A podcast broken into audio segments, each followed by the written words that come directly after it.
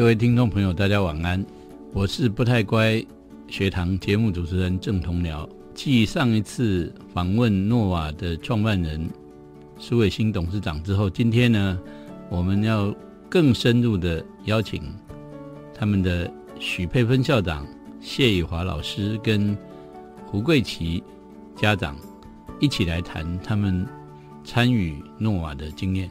在这里，你可以快乐学习；在这里，你可以勇敢逐梦。请听我的天空，我的学校。各位听众朋友，大家晚安。嗯、欢迎大家来不太乖学堂。今天晚上我们继续上一次呃访问诺瓦董事长之后呢，嗯、今天来了三位，呃，有家长、有校长、老师啊。我们分别是呃佩芬校长、大家晚安，呃以华老师，大家晚安，还有桂琪是呃学生的家长。大家晚安。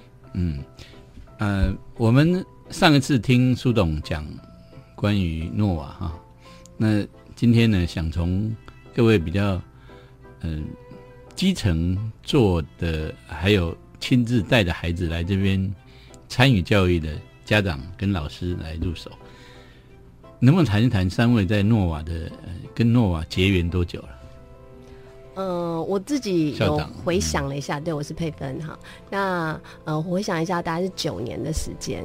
那呃，当初会会来到诺瓦，其实也是一个一个一个机机缘吧，就是刚好那时候，其实，在进诺瓦之前，我是代课老师，嗯，那已经在公小代课四年了，每一年都在不同的学校，所以那时候其实有点沮丧。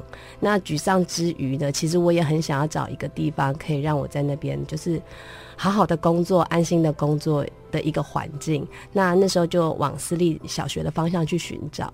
那有看了几间私立小学，可是因为就以前对私立小学的印象就是。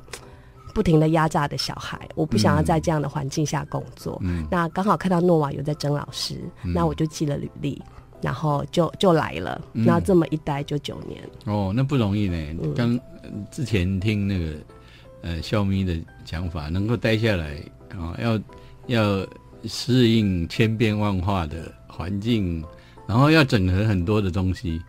那以华老师说说你来这边多久？哦，我来这边十二年了。哦，真的、啊？对我哦你们都看不出来。真的太好了。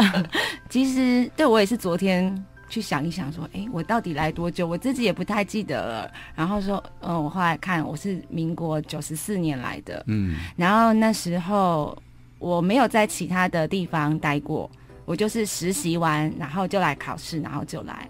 然后那时候会来，是因为我在实习的时候，我有一个同事，好实习的同事，他的小孩就念那时候的诺瓦，那时候是幼稚园，对，然后他就跟我说，哎。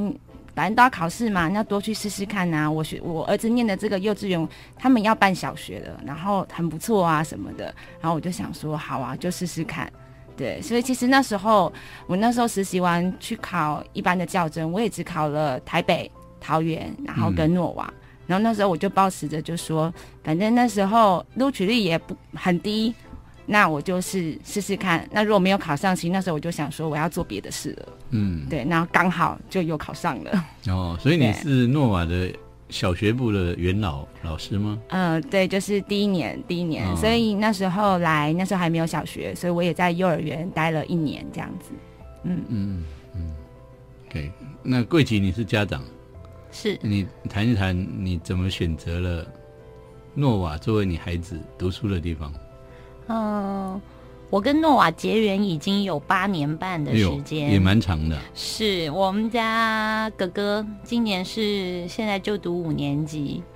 那个时候记得就是姐姐的小朋友要选幼儿园的时候，我们看到诺瓦，结果一去，我们家哥哥就跟我讲：“妈妈就是这里，就是这里，我就要这边了。”那然后那个时候呢，我在跟那个笑咪谈的时候，笑咪讲一句：“诺瓦不写字，不会让孩子去呃像一般坊间的幼儿园背九九乘法表这些。”然后就说：“啊，对，这就是我要的。”然后我们就进入了诺瓦，一读就是到现在。哦，那你孩子这么久的时间里面有没有担心过什么？我不曾担心过，因为在诺瓦，我觉得不止孩子学习，我也学习到非常多。在我觉得我得到最多的就是学习，不是一定要拿到课本才叫做学习。你是来这边才改变那个想法的？嗯，也可以这样讲。一开始其实我只是觉得我不了解为什么明明国民小学。的课程就是会教小孩子 b o p m o r 但为什么所有的家长幼儿园推出来的都是说我们小班就教了，中班就教了？嗯，我那时候只是疑问说，难道这个阶段的孩子没有其他可以学的东西吗？那小孩如果从幼儿园就开始要先修，那国小是不是要修国中？国中要修高中？那我不太赞成这种概念，所以。我那时候听到，我就让孩子进了这一所学校。那实际上，孩子进来以后，我觉得孩子看到学到的非常多，而且事实在诺瓦里面也得到了一个证明，就是孩子在对的时间点学学习的效果，其实会事半功倍。嗯哼，所以你目前为止看起来还蛮放心的。是，嗯，孩子具体的。一些你觉得跟其他的孩子不一样的地方是什么？我觉得小朋友自主性比较强，嗯，对他们而言，对父母之间他们会有尊重，但是已经不是我们一个指令，他们一个动作，他们会发出很多的疑问，而且孩子很清楚自己想要的东西是什么。嗯。而且那个还有就是，像我们家哥哥，他在三年级的时候接触到游泳，他会为了他想要做这件事情，他想要游泳好，其实他会去想，嗯，连同他的课业表现啊。通通都一起都进步，就像他在游泳的时候，他会想啊，我怎么样挥动我的手，我怎么样踢我的脚，可以让我的速度更快。嗯，我觉得他们是会懂得去组织，然后朝着自己的目标去前进的。我们回到佩芬校长这边了。嗯，当诺瓦的校长是呃，因为老师的做法是呃有别一般体制内的，没错。那主题式教学，老师要很呃很忙碌，然后有很多的合作，哎，很多的工作。那你校长怎么样去把大家呃能够整合起来做这些事情？其实呢，我觉得就很像我们校明说的，就在学校大家都是无为而治，那大家都会把自己分内的事情做好。比如说老师，我们在设计课程的时候，就是奋力来做这件事情。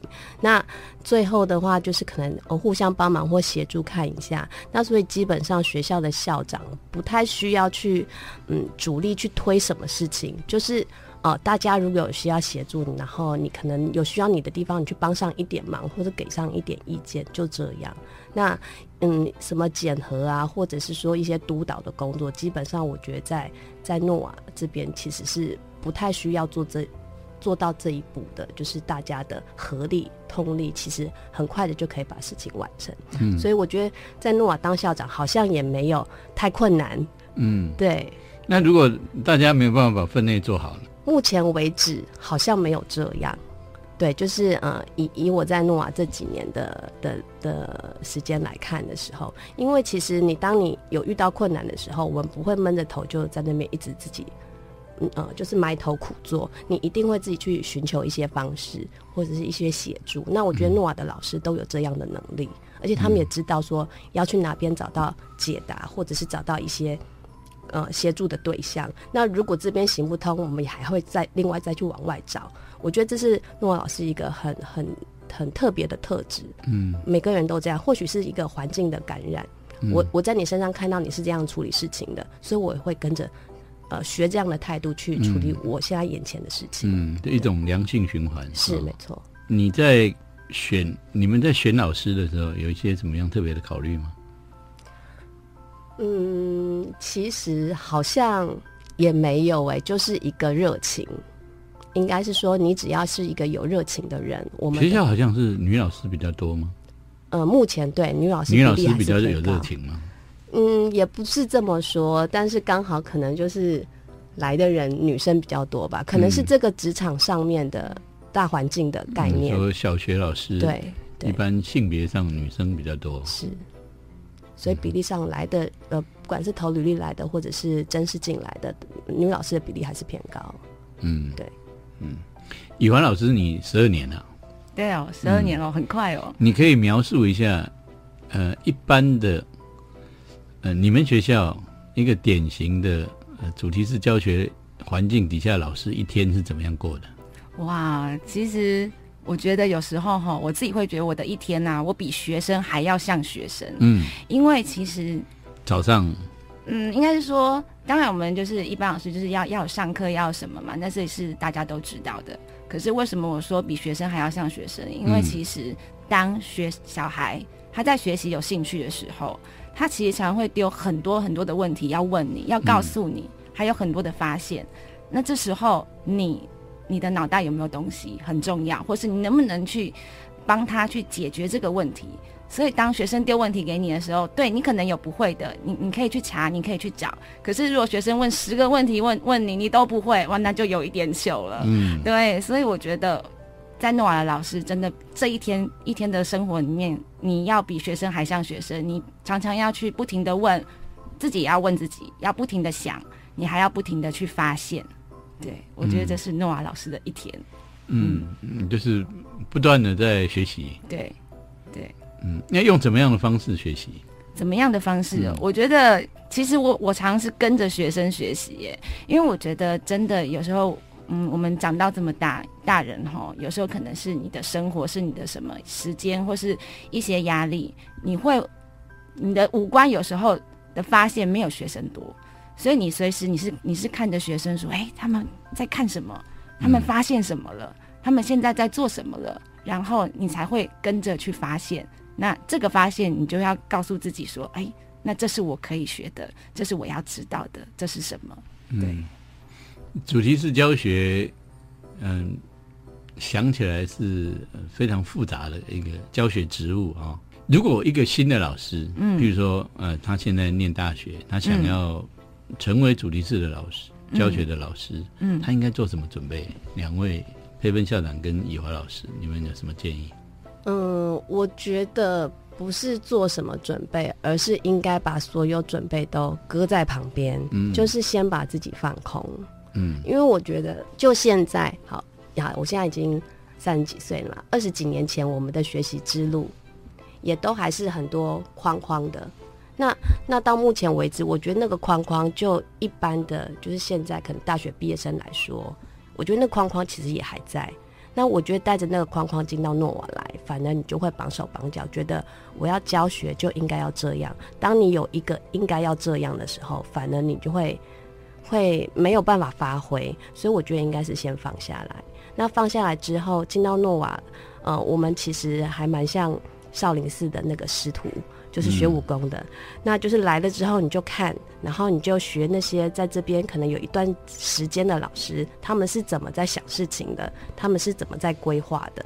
那我觉得从那边可以学到一些呃诺瓦的东西，那个是诺瓦在一般的环境里头不一样的东西，那就是进到这边才才开始慢慢捡一些东西回来。当然，你以前的那些经验可以帮助你的，可以继续辅助你，但是我觉得那些精髓应该是到到诺瓦这个环境来的时候，这个环境辅助你成长的。对嗯，雨华老师，你觉得呢？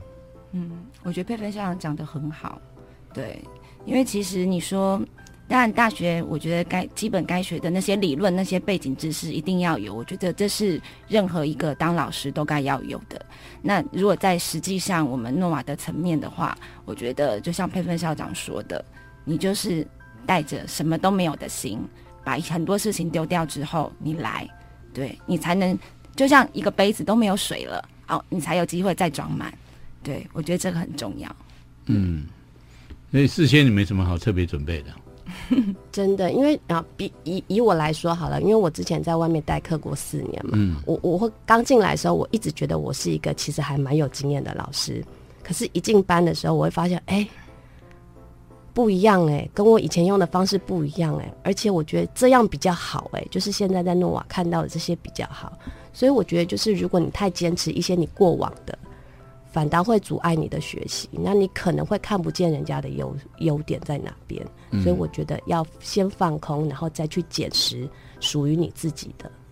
OK，好，要进入诺瓦这样的体系，要先放空自己，然后进入现场，再慢慢看、慢慢学哈。桂琪来到你这边哈，嗯，你对于如果想把孩子送到诺瓦的家长，你有没有什么建议？学习放手。其实我孩子进诺瓦之后，我觉得最难学的也就是这一点。嗯嗯、做家长总是，呃，这个不敢，那个不敢，我的孩子可以吗？但实际上，其实我的孩子进来念了之后，我我的孩子一一直在告诉我说，其实妈妈我们都可以，就连摔跤，走路摔跤了也是一种成长。下次我就知道，看到什么危险我该避开。嗯，嗯对学习放手，你以前不放吗？我觉得跟在进诺瓦之前跟之后比，差非常非常的多。嗯嗯，小的时候，嗯，在应该是讲我们自己自认为的放手，会觉得说，呃，有啊，我有给小孩选择的空间啊。但实际到诺瓦，我们就讲最近这一个礼拜，我们家哥哥要考试，一个小五的孩子，我问哥哥，我说，哥哥，你要考试，你准备好了没？如果是以前的我，一定是，哎，你国语考写了没？你数学用了没？你到底复习了没？我们会很紧张。但这一次呢，我问哥哥，哥哥跟我讲，有老师跟我讲，那一天我就已经自己复习完了。我说，哦，好，就结束了。那哥哥考试的前一天，哥哥还在看书，看什么书？看他自己想看的书。那我觉得孩子这样其实很好。而且在五年级，其实我回想五年级的时候，我那时候大概还是老师排功课，然后自己要完成要写完，然后只知道说考试成绩要好。但是我觉得现在我们家哥哥的五年级，他已经知道自己要什么，他会安排自己的时间，然后他也对自己的。成绩跟功课去做了负责，我觉得这对孩子是非常好的一种成长。那这也是我学习放手之后，我们两个人都能够得到的一些好的回应。嗯，那是因为放手，你马上可以看得到效果，不一定也不一定。对，但是你如何能够放心呢？你放了手之后，心如何放下？嗯，应该是说我对我自己的孩子有信心。嗯从刚开始的试验，然后每一次当自己可能就好比说，看到小孩走路到那个地方，你会想说啊，那个好像有一点路不平，我们要不要去扶他？嗯，我觉得把路压平。是，然后或者帮他把石头搬开。但是我觉得，嗯、我学到的是，其实我站在那边看，忍住了这一个不放心。嗯其实孩子走得非常的好，嗯，不过那个是石头，但是如果是比较高的，比如说三四米的小断崖，你还会放手？会。嗯，因为在孩子孩子念到在诺瓦到今天，我觉得孩子告诉我的是，他们在做某一件事情之前，我觉得他的思他的思考是非常周全的。其实他们会去做测试，他们并不会莽撞。嗯就是哎，反正过去我就这样跳，或者是那个，就连骑单车，我们家小朋友都会告诉我说：“妈妈，我告诉你，摔车是有技巧的哦。嗯我们都会研究怎么摔车，可能大家听了都会觉得说很讶异，甚至于有的家长可能会担心，因为怕小孩摔，所以可能就是会禁止小孩做一些行为。但我发现，其实哥哥他们摔车摔得好厉害，那他要了解怎么摔车才可以摔得让自己安全，所以嗯相对他们对很很多车子的一些构造啦，这些其实他们会研究的比较透彻。嗯，所以送诺瓦来这里，大人也改变了不少。是，我觉得我得到的比孩子得到的还多。嗯，我们过去在访问这些呃参与实验教育的家长啊，常常听到这样的话，他们觉得他们改变了，其实比孩子还多，学到比孩子还多。所以你你对一般的家长有没有什么呼吁？支持教育的改革，嗯不要把家长的恐慌跟恐惧加诸在我们的孩子身上。每一个孩子都有他的天赋能力，然后给孩子一片那个让他可以自由挥洒的天空。我相信我们的孩子会走得非常的好。嗯，谢谢，这个非常的重要哦。那呃，我们我们回来那个老师这边哦，主题式教学，呃，在台湾社会来说还是陌生的。对，嗯，能不能举一个比较具体的例子，说嗯，主题式教学，呃，你们是怎么样发展它的主题，然后团队怎么合作的？请佩芬校长来先说一下。那我举一个比较生活的例子好了。我们之前就是在低年级的时候有一个主题叫做呃探讨台湾的铁道。嗯，好，它是在二年级的时候上的一个主题。那呃，当初为什么会选定这个主题，也是希望说，哎，这个二年级的小孩，我们可以呃慢慢带着他们出去。那慢慢带着他们出去的时候，你有一些交通的工具，你可以考量嘛。那如果坐在游览车上跟呃坐火车，其实它是不一样的体验的。那我们希望可以累积小孩一些生活的能力，因为其实现在很多小孩是不会生活的。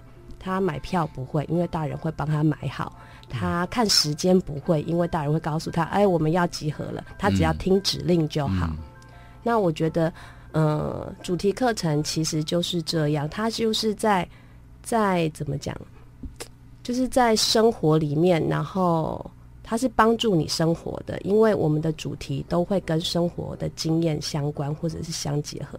当然年纪大一点的话，它的主题的范围的。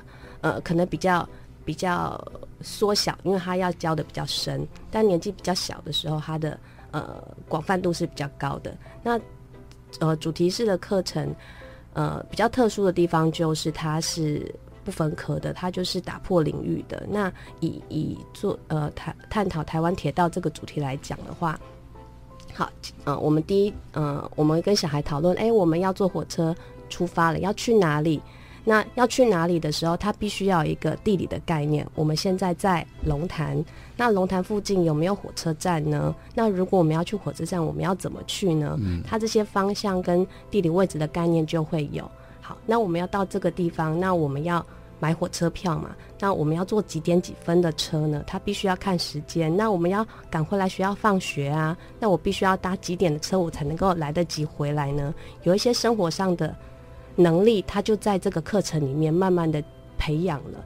那接下来，假设是我们需要去外面过夜的，那这些生活自己能力就更重要啊。比如说，我要能够自己打点我的行李啊，那我要自己能够盥洗，那我自己的衣服，我的呃很多生活的事情，他必须要自己张罗。那自己张罗有那种。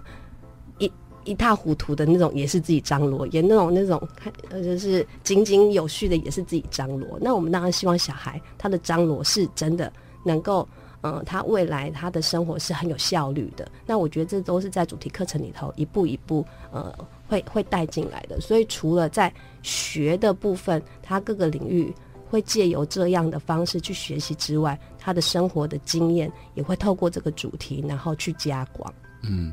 我听说你们是在放假之后开始发展主题，是能不能说一下这个过程？那看起来这个很辛苦可怕，很可怕，就是没天没夜。嗯，我觉得应该是啊，从一开始在设想说我下个学期要上什么，那个主题名称要开始定案的时候，放假之后。而放假前就稍微要先想了一下，嗯，那因为你可能接下来是接一个新的班级，那你必须要去搜集他们之前上过的哪些主题，那你可能在发想新的的时候，会凭借他们之前的做一些呃删减或修正，嗯，好，所以放假前就必须要先设想啊，我下学期可能会上这个，那可能会上这个之后呢，你就要去。看很多的书，然后上网去搜集很多的资料，看很多的影片，然后才能够把这个主题相关的一些内容或者是细节都写在你的主题网里头。那写在你的主题网里头之后，才能开始发展我下个学期的课程。那二十周或十九周的课程，都必须要在那个寒假或是那个暑假的时候，你巨细靡遗的把它写出来。嗯那我现在回想一下，我觉得我们的课程还蛮像剧本的。嗯，就嗯，我第一天要说是连续剧，哦，对、嗯对，呃，也可以这么说，对，就是一个剧情。那这个剧情既然它是剧情，它就不会让人家觉得突兀。既然不突兀，你在学的时候，它的那个连结性就会很深刻。好，那那个剧本就是很花老师脑力的时间了。那我们的资源除了来自就是呃书面的、网络上的，当然还有很多人的经验。那这些都是我们资源的来源。嗯，对。个别老师自己做呢，还是有团队一起来发展这个主题式教学的内容？呃，通常都会是至少两个人以上，因为一个班两个老师。如果这个班自己一个这样的主题的话，就是这两个老师。但是其实他们也不孤独，因为如果他们卡点了，他们会去寻求协助嘛。嗯那其他人也会，虽然说我自己有自己要忙的事情，但是我们还是会互相激荡一下。嗯，那我觉得其实有时候就是这样，激荡之后，你可能会有不一样的想法，或许你之前卡的点，你就会开了。嗯，雨华老师刚刚被分校长说好可怕啊，嗯嗯那你能不能就一个老师的角度来谈一谈，嗯，这个到底有多可怕？那几天是什么样子？就是让能不能让听众可以呃，好像身历其境这样子？那是一个怎么样的现场？就是从你进学校的那一刻起，嗯开始就是要不停的，真的是找很多资料，上非常多网站啊，然后去搜寻，因为现在网络资讯很发达嘛，那你找一个资一个网站找到了资料，你还要去判断它是它的正确性，嗯。所以通常资料有一个可能还不够，然后呢就会一直这件事情就一直到到滴滴滴的随着时间走，一直到晚上，对，然后而且像我们不是说写完就好了，那我们还要给我们校迷。对，是有没有课程的审核？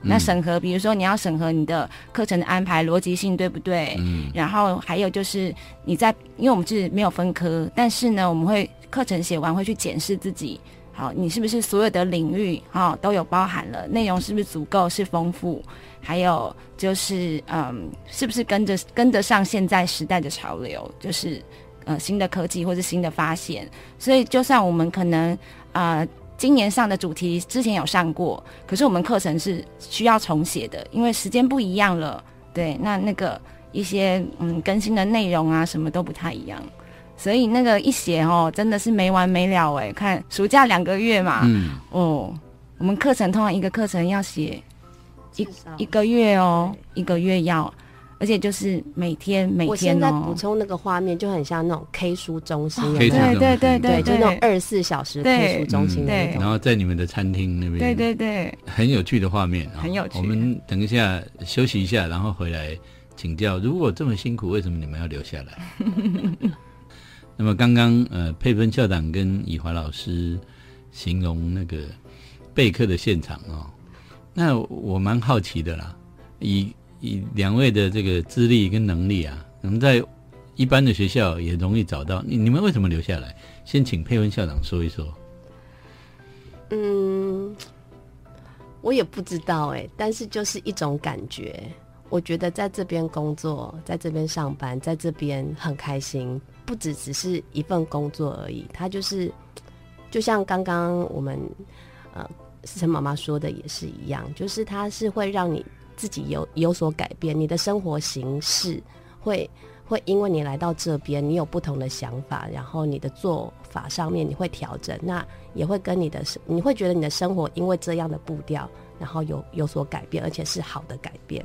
那我觉得就是一种感觉，就会觉得你你会继续留在这边。感觉就够了吗？对，那，诺瓦没有其他的条件吸引你吗，当然有啊，我觉得应该是同事间的氛围。我觉得这个真的跟一般的呃，我我待过的其他学校真的不太一样。那因为一般的学校，它可能就是呃，因为老师的资历不同嘛，他可能就会自然而然的分成几个也不能说派别，但是自然而然就会有一些不一样的的的想法，或是呃这这群老师他们喜欢这种做法，这群老师喜欢这种做法，好像你必须要在里头找到一个你可以去去去去嗯附和吗？或者是说在里头待的一个团体。但我觉得诺瓦没有这种，我们大家就是一起。那可能是因为大家想法一致，嗯，或者是嗯就是一种向心力，然后所以你会觉得在这边很多事情，不管是你呃工作上的事情，或者是生活上的事情，你都会可以找到支持你的伙伴。嗯，那你觉得诺瓦的模式可以复制吗？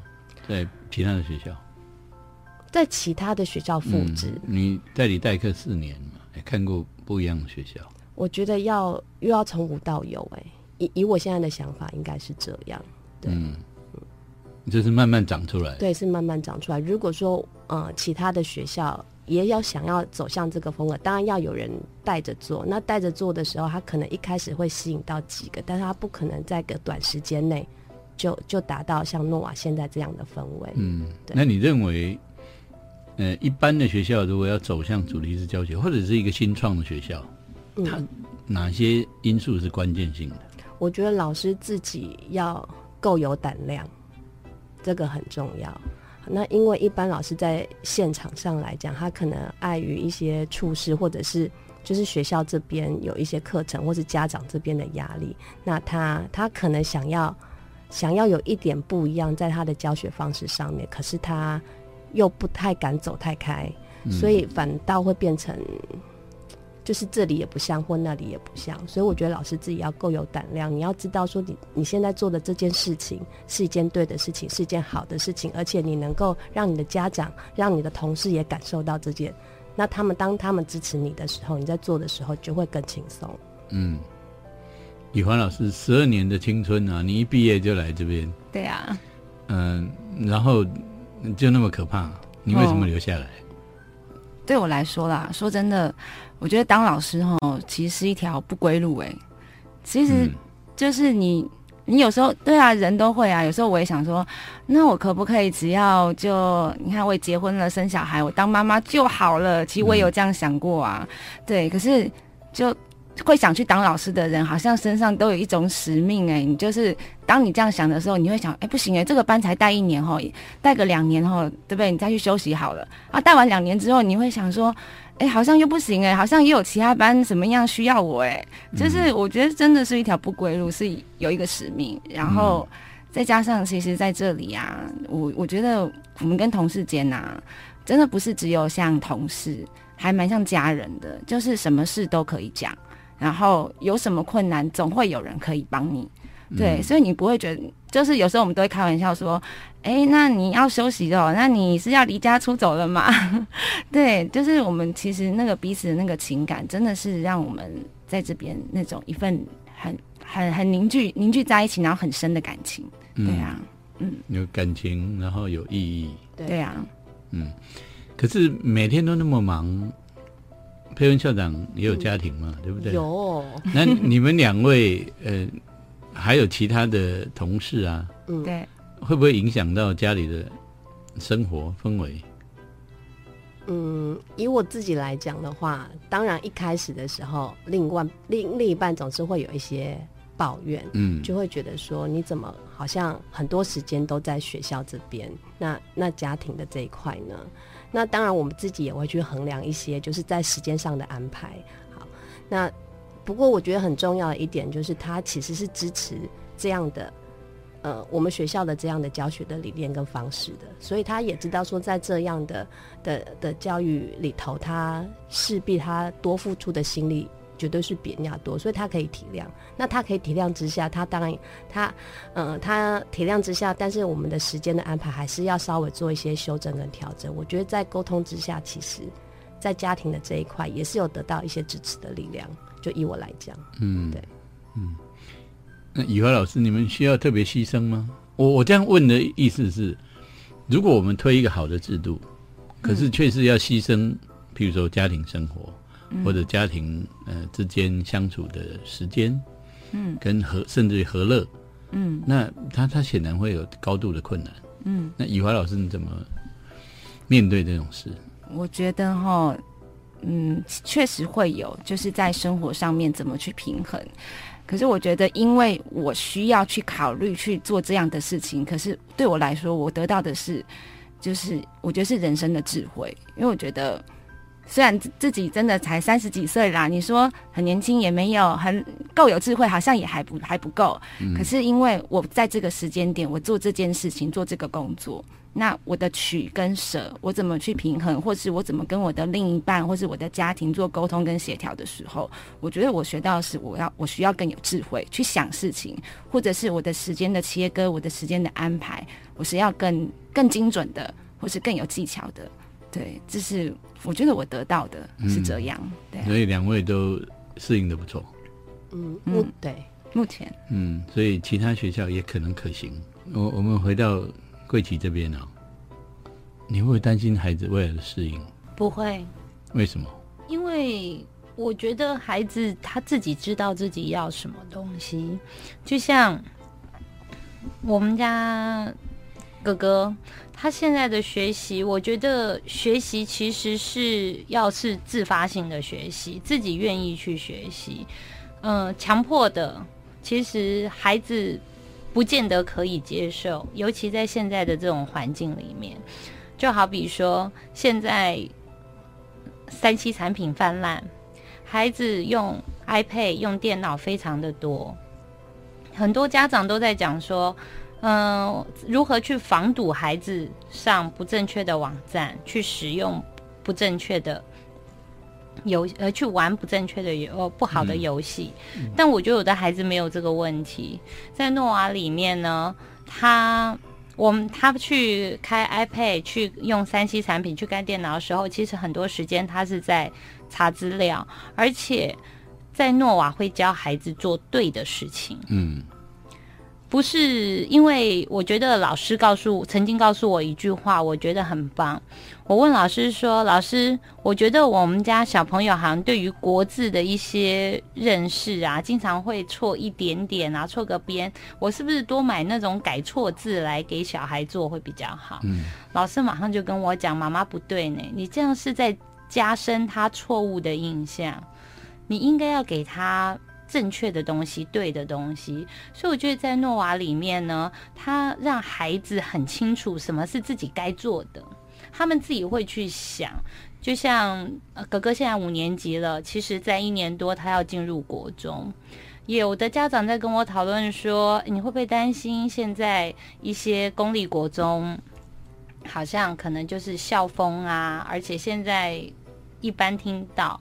很多国中生可能吸毒啦、抽烟，种种都有。他说：“你会担心你的孩子吗？”我说：“我不会担心，因为我知道我的孩子自己知道什么事情可以做。”那我们家小孩会跟我讲说：“妈妈，这些人很奇怪耶，他的钱为什么不花在应该花的地方，而却要去呃买一个不正确的东西，嗯，然后来毒害自己的身体？”嗯，听起来不错。你会期待一个？诺瓦式的国中吗？为你的孩子会，我们甚至于期待诺瓦式的高中啊。OK，嗯，我们只剩一分钟啊。那个裴文校长跟尤以华老师，对于想要进入这个主题式教学的场域里面，嗯，去进行教学的未来的老师，你们有什么简简单的建议？你们认为，譬如说。最核心的，他们需要学什么，或者具备什么样的条件？就我觉得应该就是不要怕改变，然后要能够去懂得生活，然后要认识自己。嗯哼，对，嗯哼，是心理的淬炼，而不是专业什么知识的。对，因为你来诺瓦之后，你会发现你之前学的。好像暂时用不太到了，对，因为我们每天来这边就是学学木工啊，怎么照顾植物啊，然后都是一些你可能不知道说，哎，原来来这边你会学到的东西，嗯，对，不太一样。OK，嗯，你这听起来蛮有趣的哈。我们呃到了这样的场域，可能要重新来过。对，嗯。嗯，我我觉得这是一个很重要的提醒，也就是我们也许不要太在意现在。这么这么多零碎的东西啊，应该让自己回到呃真实的自己，然后带这样的嗯、比较完整的自己进入一个新的呃像实验教育里面像主题式教学这样的场域。非常谢谢呃三位今天来分享经验啊，我们今天的节目就到这边，谢谢。谢谢谢谢。